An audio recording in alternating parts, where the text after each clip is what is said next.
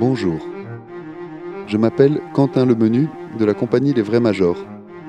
Cela fait maintenant une dizaine d'années que j'évolue dans le milieu des arts de la rue. Mon métier, c'est de fabriquer des spectacles et d'aller les partager au public. J'adore vraiment ça. En répétant, en jouant dans la rue, je croise d'autres compagnies. Je croise aussi celles et ceux qui organisent les festivals, les personnes qui s'occupent de la diffusion, de la technique, les circassiens et les circassiennes. Je souhaite relier cette communauté qui se côtoie au hasard des projets. Ces personnalités rares, singulières et passionnées, je vais maintenant vous les présenter. Et peut-être ainsi vous raconter, vous transmettre une partie de l'histoire des arts de la rue. Mesdames et messieurs, vous écoutez L'art de passer. Et le podcast va commencer.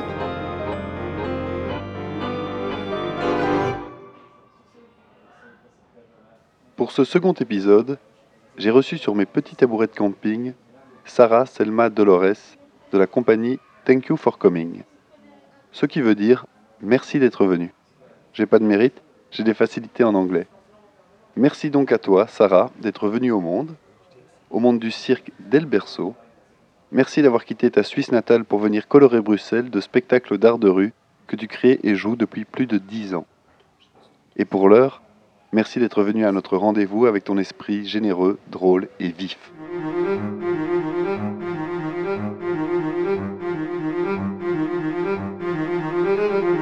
pommes de terre râpées et crottes de nez, cookie miel, pindakas, Ouh là là, ouais, ouais, ouais, ouais, ouais.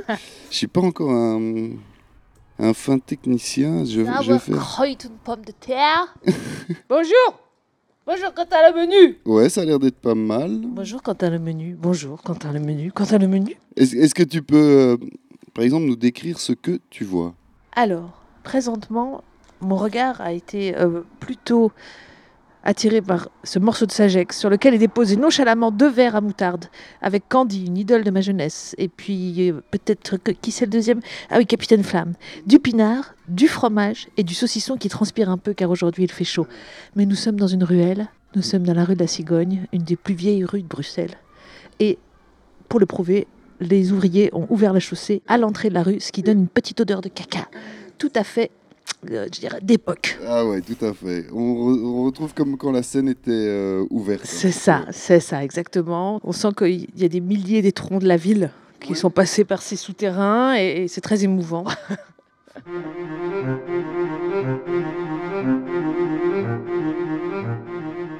J'ai la sensation maintenant que j'ai 40 ans qu'il faut que je fasse des choses sérieuses, mais ce qui est débile, fondamentalement. Mais ça va me poursuivre toute ma vie. C'est la question de faire œuvre, tu vois. Faire œuvre. Ah Faire ouais. œuvre. Ah, c'est bien. L'idée ici, c'était de, de faire histoire. Ah bah ça, faire histoire, c'est cool, parce que surtout quand c'est des contre-histoires, parce que tu vois, quand euh, j'arrive ici, que je vois la chaussée éventrée avec les égouts de la ville Ouais. À ciel ouvert, je me dis, bah nous, en fait, on est un peu là-dedans. On est des égouts à ciel ouvert. Ouais, c'est-à-dire, il y a quelque chose de l'ordre de, de, de- de l'histoire des, des arts mineurs, hein. Ouais. finalement, de tout ce qu'on veut jamais vraiment voir, tout ce qui est jamais vraiment dit, euh, reporté, euh, mis à l'index, dans des registres, des choses comme ça, c'est-à-dire euh, cette histoire que tu es en train d'entreprendre, que je trouve formidable d'ailleurs, je voulais vous dire, je trouve ça formidable ce que vous faites, eh ben, c'est une histoire des arts mineurs finalement, en tout cas d'une partie des arts mineurs. Ça me rappelle cette, euh, cet épisode d'apostrophe un petit peu, je sais pas si tu vois, où Gainsbourg euh, s'engueule avec je sais plus qui, en disant mais la chanson, ouais, c'est mineur mon petit gars. Ouais, bah, parce que lui aussi, il a un complexe de l'œuvre. Lui, au départ, il veut être peintre. Oui, c'est ça. Et il dit la peinture, euh, l'opéra, c'est majeur. Ça, c'est majeur. Mais c'est vrai. Et sa définition, c'est il faut une éducation pour y avoir accès. Ah ouais. Alors là, peut-être que moi, je serais pas tout à fait en accord avec Gainsbourg. C'est comme ça qu'il défend son truc, je me rappelle chez Pivot, quoi. Ouais. Parce que moi, je, je comprends pas très bien la distinction entre art mineur, art majeur. C'est quoi alors? C'est la, reconnaissance politique C'est la reconnaissance? Bah ouais, en fait, finalement, c'est toujours une question de l'autre. Hein. C'est qui, parce qui définit, c'est toujours les autres, euh, ou un groupe de personnes. Pour moi, euh, les arts majeurs sont tout ce qui a trait à les arts de la scène, l'opéra, la musique, tout ce qu'on a considéré comme art. Hein. Et les arts mineurs, euh, c'est euh, la bande dessinée. C'est euh, finalement c'est le cinéma, même s'il s'en sort beaucoup mieux. Mais au départ, à son arrivée, il est considéré comme un art mineur. C'est tout ce qui est de l'ordre du comique. Ah ouais, ouais, ouais. Tout ce qui est de l'ordre du comique, c'est des arts mineurs, clairement. Et ça, c'est parce qu'on a perdu la deuxième partie de la poétique d'Aristote. Donc c'est une longue histoire finalement, l'histoire des arts mineurs. Tu vois, c'est que si on avait la partie consacrée à la comédie d'Aristote, ça aurait changé la face du monde. Ah oui, il y aurait une autre reconnaissance. Ouais, j'en suis persuadée. Rire, c'est toujours un peu moins bien. Rire, c'est toujours un peu moins bien. D'après moi, et pas mal de gens d'ailleurs, hein, rire, c'est toujours un peu moins bien parce que rire, c'est toujours un peu d'animalité. Parce que le rire, tu vois, c'est une réaction euh, euh, de- du corps. Alors que euh, analyser avec un œil clinicien une pièce de théâtre, c'est du cerveau. Ok. Et donc finalement, dans une société chrétienne, etc., qui va nous éloigner de plus en plus de l'animal qu'on est, euh, bien rire, et c'est pour ça qu'il y a des, même des, des conflits entre les, les moines, et, etc., c'est le, le sujet du nom de la rose, d'Umberto Eco, eh bien, euh, le rire va être euh, considéré, ça déforme les traits du visage, ça fait ressembler l'homme à un singe, alors que l'homme doit s'élever pour devenir proche de Dieu, Et le rire le ramènerait à sa condition d'animal. animale. Ouais. Parce que le rire, c'est une réaction, euh, tu le vois chez les petits enfants, moi j'ai un petit bébé maintenant, c'est une réaction de soulagement, de peur, de mise à distance du réel. Donc rire, c'est toujours se dire, ah, c'est se rendre spectateur de ce qui se passe. Donc c'est avoir un peu de distance avec les choses.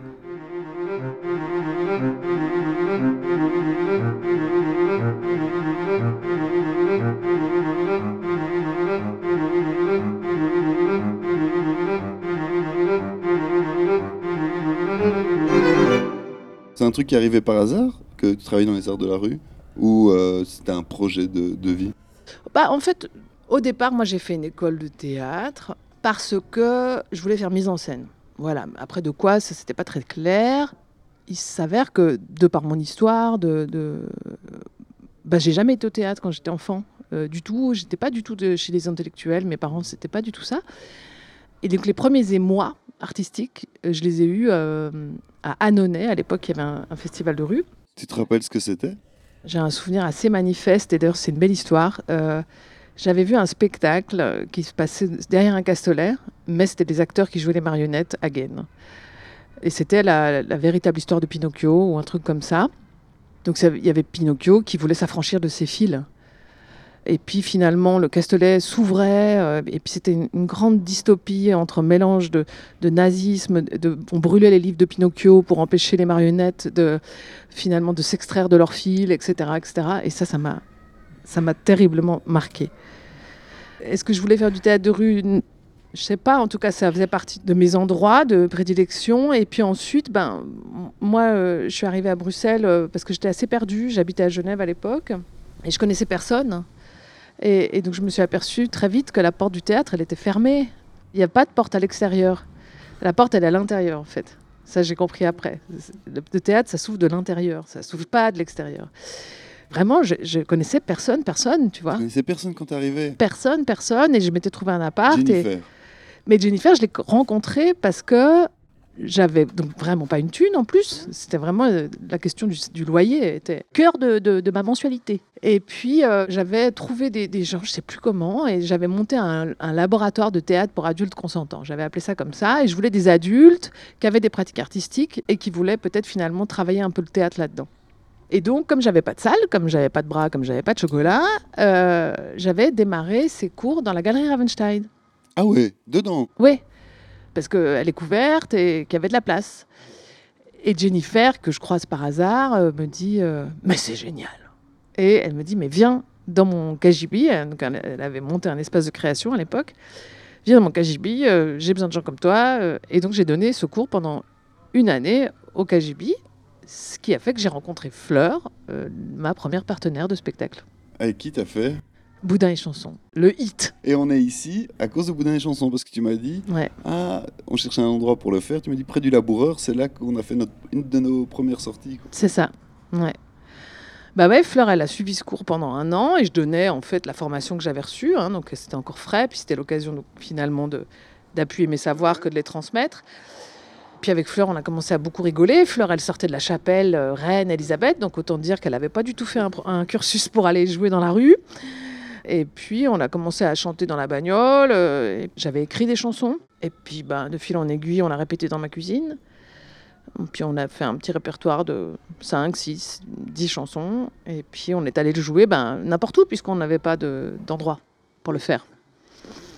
Et donc on l'a joué n'importe où. N'importe où. Donc le laboureur qui est à Vous vous côté posiez, vous vous posiez. à- Non, on faisait un peu de promo, hein, parce qu'on n'est pas des incapables. On mettait une affiche et puis euh, on disait, bah voilà, mardi, on joue au laboureur. Et, et donc, euh, on arrive au laboureur et bien sûr, il y avait tout un tas de gens qui n'étaient pas du tout là pour euh, nous écouter. Et donc, ça a donné une certaine couleur au spectacle, puisque on a dû intégrer des morceaux comme euh, Ce type m'écoute pas, Pétons-lui les genoux, euh, des choses comme ça. Et qui a aussi créé finalement toute l'interaction et qui était le sel de Bouddha et chansons qui était le, le travail d'interaction publique, euh, je t'agresse mais je t'aime. Et, et après, bah forcément, on s'est un peu plus euh, fait reconnaître. On jouait dans des festivals où les, les gens étaient venus pour nous écouter, mais ça ne nous empêchait pas de, de leur dire qu'ils ne nous écoutaient pas. On l'avait intégré au spectacle. Agression, euh, euh, l'étymologie, c'est agresso, c'est aller vers. Moi, je travaille beaucoup avec euh, cette idée que d'abord, l'agression, c'est une nécessité, parce que finalement, tu vas dans la rue, je te vois, excusez-moi, vous n'avez pas une cigarette, on pourrait considérer que c'est une agression. Je vais vers toi, je te, coupe de ta linéarité, de ton fil, hein, et puis je, je- te coupe. quoi. Alors, on a mis un nouveau mot bienveillant qui s'appelle assertivité, mais pour moi, l'agression, elle est nécessaire à la communication Oui, oui. Et à la survie et à la survie, ouais. Et donc, euh, est-ce que c'est une patte euh, Après, c'est sûr que les Français, par exemple, hein, ce, ce peuple étrange, c'est un peuple un peu masochiste. Il adore qu'on le titille. Il adore. Il adore, mais parce qu'il a, il a toute une culture de la caricature. Je veux dire, les guignols de l'info, c'est une spécificité française. Il a un, goût de la caricature, et dans sa littérature euh, foisonnante, etc., il y a un goût de ça. Et donc, il adore qu'on le critique, le français, parce que lui-même, il est très critique. Il n'est pas content, il est râleur, etc. Et donc, il a énormément d'humour avec ça. Moi, je suis pas française, mais euh, bah, voilà, c'est le grand ami francophone autour de nous. hein. Et donc, je suis quand même empreinte de cette culture-là, une piqûre qui grince, qui pique, euh, une forme d'insolence. Et- et moi, je crois aussi que la rue, c'est un endroit pour ça. Pour l'insolence Ouais. Ou en tout cas, moi, j'ai un goût de ça.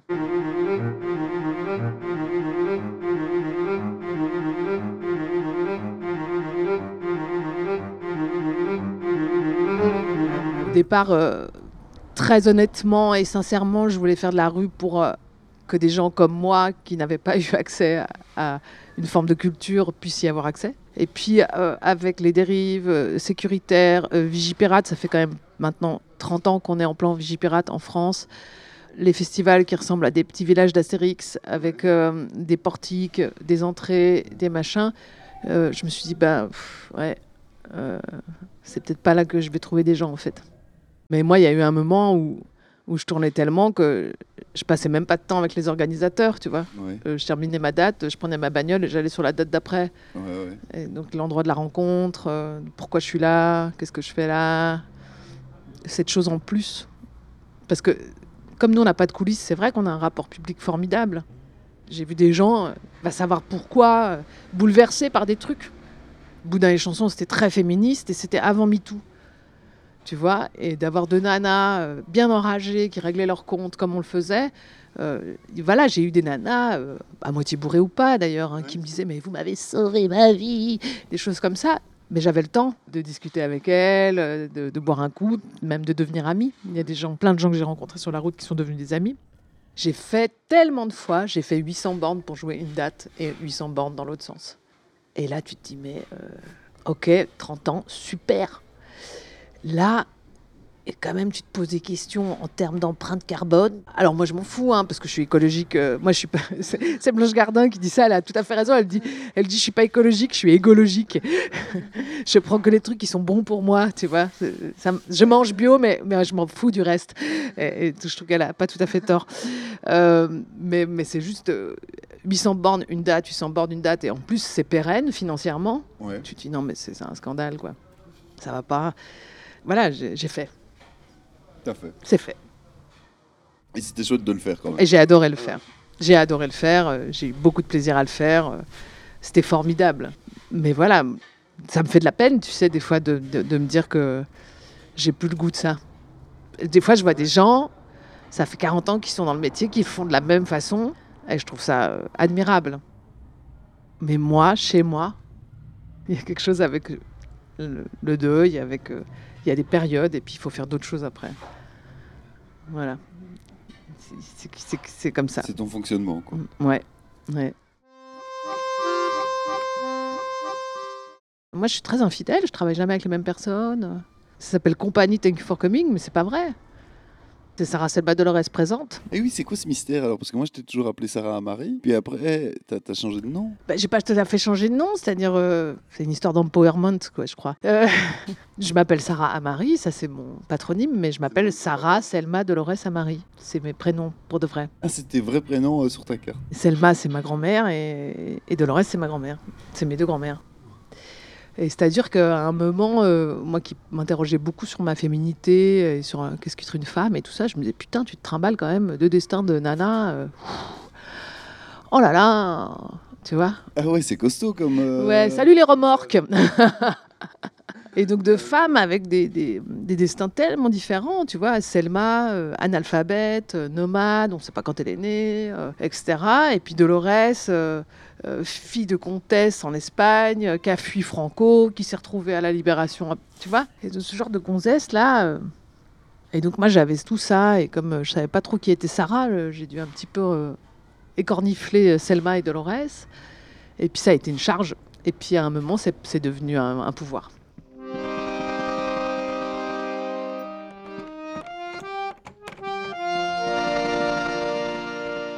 Moi, j'ai été éduquée, euh, faut souffrir pour être belle. euh, en plus, tu sais, moi, mon père, il est musulman. euh, Il y, avait quand même des trucs aussi avec ça, une certaine vision de la femme. hein, euh.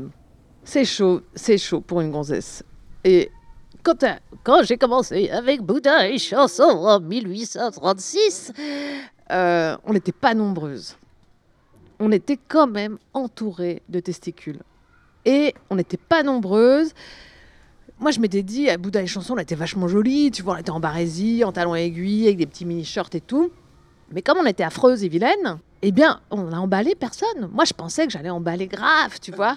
Que dalle, personne n'osait venir nous draguer. Assez peu. Non, mais c'est vrai. Et c'était drôle parce que le retour était constamment. C'est marrant parce que c'est hyper bien. J'aime beaucoup ce que vous faites. Et, et c'est bien parce que vous êtes toujours à la limite de la vulgarité.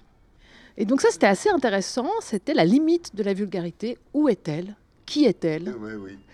La limite, présentez-la moi, la limite de la vulgarité, donc ça voulait dire quoi? Ça voulait dire qu'on parlait de sujets scabreux, donc euh, euh, les fluides, euh, les menstrues, la sexualité.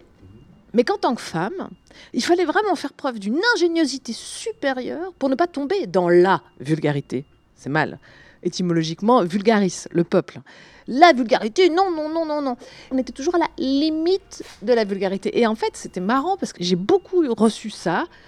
Et je me souviens que Fleur répondait systématiquement Moi Vulgaire? Non, pas du tout. C'est Marine Le Pen qui est vulgaire, mais elle ne dit pas de gros mots. Et elle répondait toujours ça. Et moi, c'est quand même un truc qui m'a accompagné, cette limite de la vulgarité.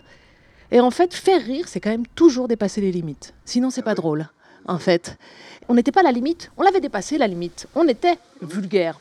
On parlait de nos fluides, nos chattes, nos poils, euh, et de tout ce qu'en fait, à l'époque, on ne parlait pas, parce qu'on est. Je vous parle d'un temps où il n'y avait pas de clitoris dessiné sur les murs toutes les cinq minutes, où il n'y avait pas des nanas qui dessinaient avec leurs menstrues. C'est- un autre truc.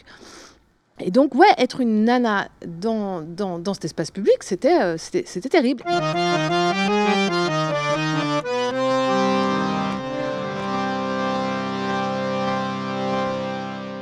Fatiguée du manque d'ambivalence des mots. Du- de, de leur côté univoque. Exactement.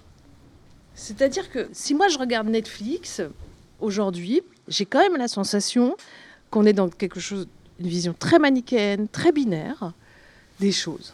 Oui. Et en fait, euh, moi, ça me, ça me fait très peur, euh, cette vision-là, parce que j'ai la sensation qu'on vit une époque de l'opinion. Je crois que la chose qui m'a fait le plus de bien euh, il y a dix ans, c'était de m'apercevoir que j'étais pas toujours d'accord avec moi. Tu vois Et du coup, revenir aux mots me paraît la meilleure arme de résistance face au monde. Et par exemple, pendant cet épisode Covid, on peut, on peut en parler un petit peu, il y a une série de mots qu'on déferlé dans notre quotidien qui nécessitent qu'on les interroge. Absolument, absolument.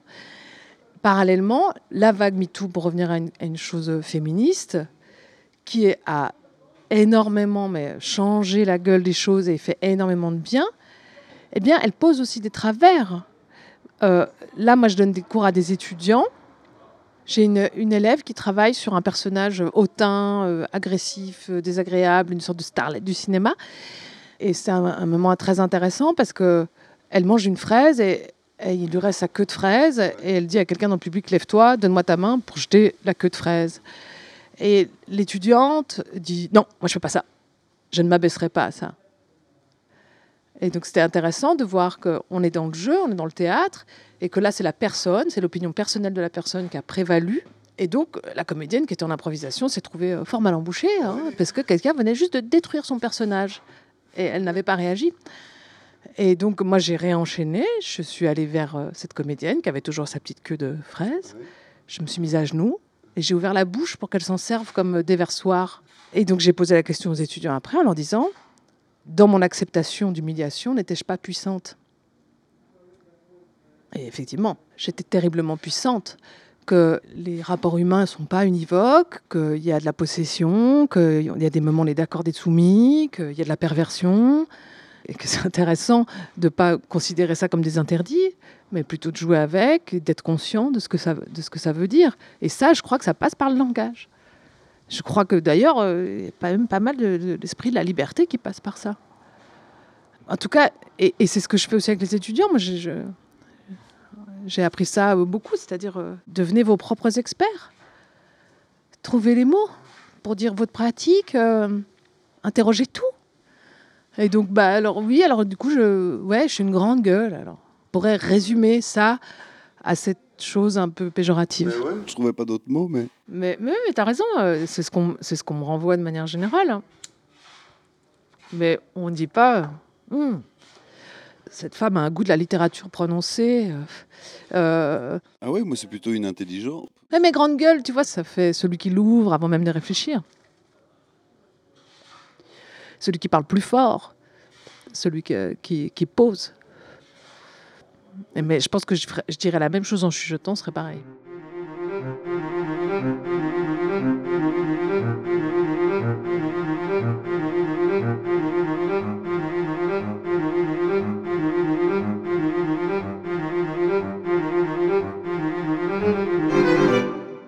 Ça fait dix ans que je bourlingue dans plein de choses différentes et c'est vrai qu'en ce moment, je sens que j'ai des choses à donner. Ah ouais. Ouais, il y a une possibilité de la générosité chez moi en ce moment. Faut en profiter, hein euh, C'est pas Elle travaille gratos pendant les Non, non. prochaines années. non, non, pas forcément gratuitement, mais il y a, une- il y a- en tout cas, il y a un goût de transmettre parce que j'ai emmagasiné des choses et puis que et puis que c'est vrai que faire euh, du, de- du théâtre de rue, il n'y a pas tellement d'école, euh, tes outils, euh, c'est toi qui les manies à force de d'expérience. Et puis je commence à avoir quelques outils assez distincts pour pouvoir les, les transmettre. Tu as réussi à, à verbaliser ta pratique? Bah oui, bon moi ma pratique elle est justement pratique. Mais oui, elle est instinctive aussi de, dans la réaction. Donc c'est aussi de nouveau la question. Alors tu vois, on reprend sur les arts mineurs, mais euh, je n'érige pas de théorie euh, du tout. Par contre, euh, je crée des processus, des protocoles où je mets les gens face à la création.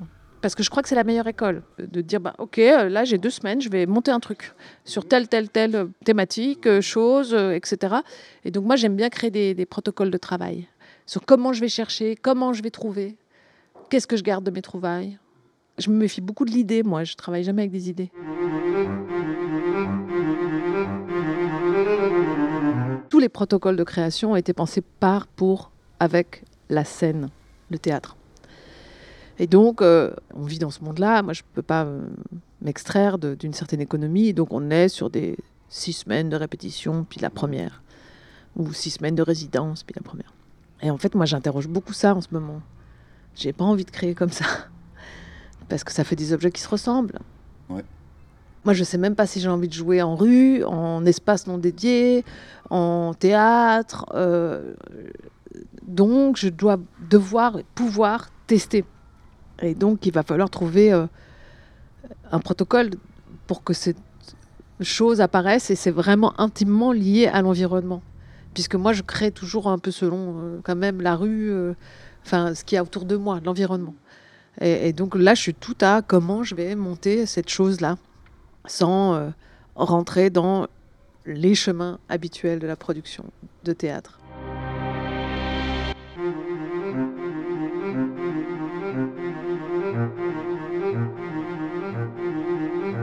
C'était L'Art de passer, une conversation, un podcast, préparé avec soin et gentillesse. À la réalisation, Leslie Doumerx. Au montage et mixage, Arthur Lacombe. Les musiques originales sont de Mathieu Tonon. Tout ceci est produit par la compagnie Les Vrais Majors et coproduit par Latitude 50, Pôle des Arts du Cirque et de la Rue. Merci à toute leur équipe pour le soutien. Merci aussi à France de Wolubilis. Je vous salue chaleureusement et vous dis à bientôt pour une nouvelle rencontre dans l'art de passer.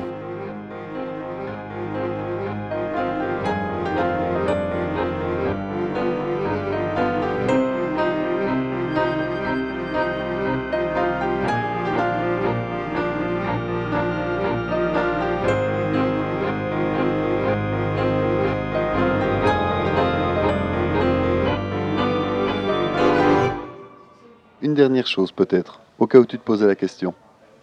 L'étymologie du mot boudin est incertaine. Boudin pourrait venir de l'onomatopée bod, exprimant une enflure. Mais il est aussi peut-être à rapprocher de l'anglais bud, qui veut dire bourgeon, bouton, pouce. A bientôt pour l'épisode 3 avec Luc de Groove.